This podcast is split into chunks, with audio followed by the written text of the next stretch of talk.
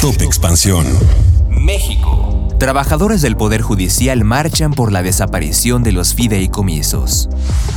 Internacional. Sergio Massa y Javier Milei definirán la presidencia argentina en un balotaje. Yo soy Mike Santaolalla y sean ustedes bienvenidos a este Top Expansión. Top Expansión. Este domingo, los trabajadores sindicalizados del Poder Judicial de la Federación iniciaron su movilización de protesta por la intención del Congreso de desaparecer 13 fideicomisos de ese órgano, lo que, según sus denuncias, afectará sus prestaciones y el monto de retiros complementarios.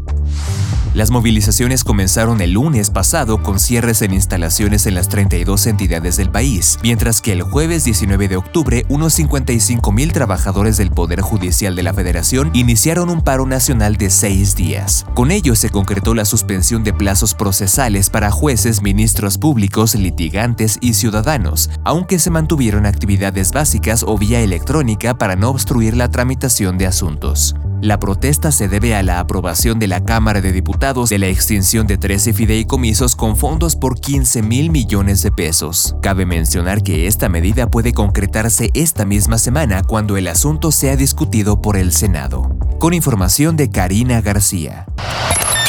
Top Expansión. Sergio Massa y Javier Milei se enfrentarán en una segunda vuelta en las elecciones presidenciales de Argentina, de acuerdo con resultados dados a conocer la noche de este domingo que contemplaban el 89% de los votos escrutados.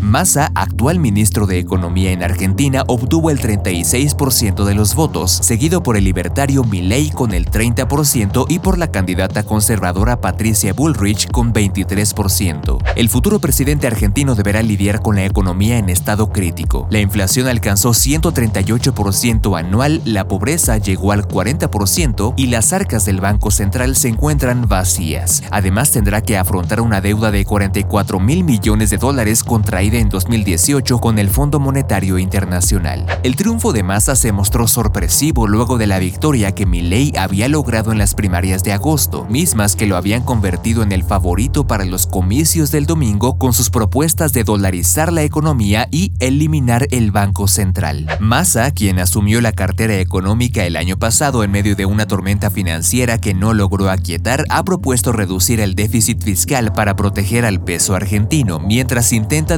el modelo de una intervención estatal de su coalición de centroizquierda Unión por la Patria. Cabe mencionar que el peronista Axel Kicillof fue reelecto el domingo como gobernador de la provincia argentina de Buenos Aires, según datos oficiales con un escrutinio avanzado en un 65%. Kicillof pertenece a la coalición peronista gobernante Buenos Aires, es la provincia más poblada y con mayor actividad económica de este país sudamericano. Top Expansión. Esto fue Top Expansión, un destilado de noticias para que continúen su día bien informados. Yo soy Mike Santaolalla y les deseo un excelente día. Recuerden que si quieren más información sobre economía, política, empresas, mercados y tecnología, siempre pueden contar con Expansión y todas sus plataformas. Hasta pronto.